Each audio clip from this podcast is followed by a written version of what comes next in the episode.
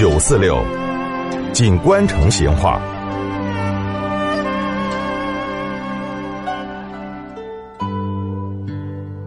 听众朋友，这个新都的贵湖，哎，大家都晓得嘛，它嘛是明代状元杨生安的故居。每年子一到秋天，这个贵湖的桂花就开始开放了，香气四溢，所以新都呢，因此被誉为香城。每年子的这个时候，莫名跑到贵府赏花的游人那是络绎不绝。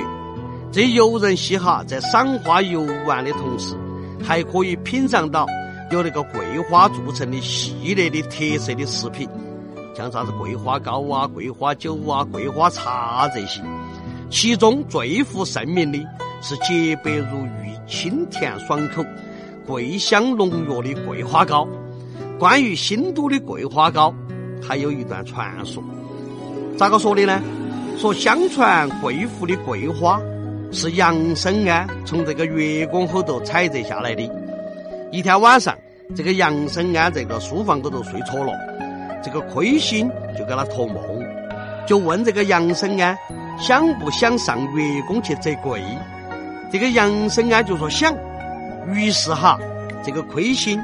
就命令西海龙王载这个杨生安，就飞到月宫后头去摘桂花去了。到了这个月宫，杨生安看到一座宫殿，跟一株很高很大的这个桂花树，他就黑着黑着的爬上去，就摘了一只桂枝下来。后头呢，又由龙王把他送回了书房。这个杨生安醒了过后，就发现自己果然手头还捏了一只这个桂枝。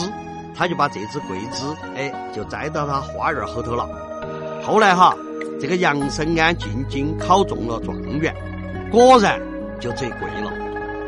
到了明朝末年，新都县有个叫刘杰祥的小贩，他从状元杨生安桂枝飘香的书斋后头就得到了启示，就把鲜桂花收集起来，挤去苦水，用那个糖米来浸榨。就跟到蒸熟的米粉儿、糯米粉儿，还有熟油、提糖那些，把它搅和到一起，就装盒成型，然后拿出来卖。取名呢就叫桂花糕。这个桂花糕一经售出，就引来了老百姓的争相购买。后头哈，这种制作桂花糕的技术，由当地的天顺云给武陵轩这个糖果坊把它继承下来了。而且不断的提高质量，使这个桂花糕成了远近闻名的新都的特产了。好，新都桂花糕的龙门阵今天就摆到这儿，下次接着摆。